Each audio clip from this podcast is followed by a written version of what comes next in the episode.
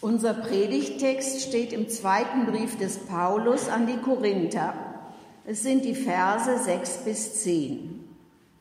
Denn Gott, der da sprach, Licht soll aus der Finsternis hervorleuchten, der hat einen hellen Schein in unsere Herzen gegeben, dass die Erleuchtung entstünde zur Erkenntnis der Herrlichkeit Gottes in dem Angesicht Jesu Christi.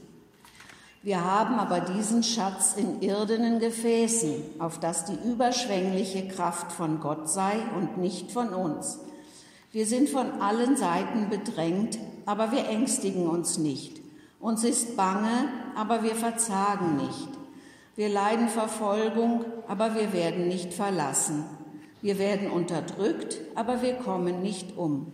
Wir tragen alle Zeit das Sterben Jesu an unserem Leibe, auf dass auch das Leben Jesu an unserem Leibe offenbar werde. Herr, segne unser Reden und Hören. Liebe Gemeinde, gemäß seinem Auftrag verkündet Paulus den Korinthern die Gnade Gottes in Christus und die Herrlichkeit des Gekreuzigten. Er verspricht den Gläubigen den Eintritt in diese göttliche Herrlichkeit. Doch die gegenwärtige Realität des Apostels und derer, die ihn begleiten, ist wie eine Verneinung dieser Hoffnung. Es ist ein Widerspruch, der im Mittelpunkt der turbulenten Beziehungen des Apostels zu der Gemeinde steht, die er in Korinth gegründet hat. Und doch ist dieses Paradoxon von immenser Bedeutung für das Evangelium von der Herrlichkeit des Gekreuzigten.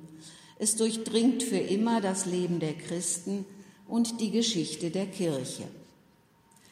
Dieser zweite Brief an die Gemeinde in Korinth, wie auch schon der erste, behandeln verschiedene Themen, die sich aus den stürmischen Beziehungen des Apostels zu den Korinthern ergeben. Unsere Verse erscheinen in einer langen Entwicklung, in der Paulus sein Amt der Verkündigung verteidigt und die Art und Weise, wie er es in Korinth und auch anderswo ausübte.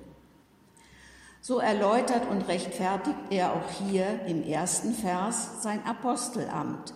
Gott hat einen hellen Schein in unsere Herzen gegeben, dass die Erleuchtung entstünde zur Erkenntnis der Herrlichkeit Gottes in dem Angesicht Jesu Christi. Gott selbst hat den Apostel mit der Erkenntnis Christi erleuchtet um den Menschen diese Erkenntnis weiter zu vermitteln. Es ist derselbe Gott, der schon während der Schöpfung der Welt verheißen hat, Licht soll aus der Finsternis hervorleuchten. Damit deutet Paulus auf das ursprüngliche Dunkel im menschlichen Herzen hin, auf die Blindheit der unerleuchteten Menschen, die erst durch seine Verkündigung zur Erkenntnis Christi gelangen. Vergessen wir nicht, dass Paulus hier sein Amt rechtfertigt und klarstellt, dass er nicht sich selbst, sondern ein von Gott empfangenes Evangelium predigt. Und dieses gnadenvolle Geschenk, diesen Schatz, erhalten wir in irdenen Gefäßen, auf das die überschwängliche Kraft von Gott sei und nicht von uns. In solchen einfachen irdenen Tongefäßen wurden damals wertvolle und lebenswichtige Güter transportiert, wie Getreide, Öl, Wein und vieles mehr. Schein, Erleuchtung, Erkenntnis, Herrlichkeit. Hehre Worte also, die den Christen eine große Zukunft versprechen. Doch kurz darauf wird es erheblich bescheidener. Wir sind von allen Seiten bedrängt, aber wir ängstigen uns nicht. Uns ist bange, aber wir verzagen nicht. Wir leiden Verfolgung, aber wir werden nicht verlassen. Wir werden unterdrückt, aber wir kommen nicht um. Bedrängt, bange, verfolgt, unterdrückt. Welch ein Kontrast. Es handelt sich hier um das Echo eines Vorwurfs, der Paulus immer wieder von einem Teil der Gemeinde gemacht wurde, nämlich der Diskrepanz zwischen der grandiosen Botschaft, die er verkündet, und seiner eigenen Realität. Er ist nicht sehr wortgewandt, schwach, oft in Schwierigkeiten und wird selbst von anderen Aposteln angefochten. Und ähnlich prekär ist auch die Lage vieler Gemeindemitglieder. Das Evangelium der Gnade und der Herrlichkeit des Gekreuzigten erscheint nicht wirklich triumphierend. Solche Gedanken sind uns selbst nicht fremd. Kriege, Naturkatastrophen, Wirtschaftskrisen, Arbeitslosigkeit, Krankheiten, Trauer, Missbräuche, Bedrohung der Zukunft. Wir erleben alle möglichen Schwierigkeiten, die die Frage aufdrängen, wo ist Gott in all dem? Wo ist dieser Gott der Liebe und der Gnade, von dem die Christen ständig predigen? Wo sind die Segnungen, die denen versprochen werden, die ihn lieben?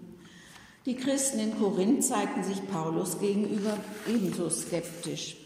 Schau auf dich selbst, schau doch auf dein Leben. Wie kannst du behaupten, uns das Wort Gottes zu bringen, du, dessen Schwierigkeiten wie eine göttliche Missbilligung erscheinen? Christsein schützt uns also nicht vor den Prüfungen, die uns treffen. Die Gesellschaft um uns herum antwortet gerne auf diese Sorgen, die Niedergeschlagenheit und den Mut mit den Durchhalteparolen nur Mut, nur Geduld, Hilf dir selbst, dann hilft dir Gott. Kurz gesagt, wir sollen versuchen, in uns selbst die Kraft, den Willen und die Stärke zu finden, die wir brauchen. Und wenn wir besorgt oder sogar skeptisch über die Zukunft der Kirche sind, weil sie in unserer Gesellschaft ihren früheren starken Einfluss verloren hat und es ihr kaum noch gelingt, dem Wort des Evangeliums Gehör zu verschaffen, ja sie sich gegenüber Schwachen und Hilfsbedürftigen schuldig gemacht hat, wie wir jetzt wieder traurigerweise erfahren mussten, besteht die Versuchung, bei den gleichen Schlagworten zu bleiben. Ärmel hochkrempeln, Fantasie zeigen, Kompetenzen verbessern.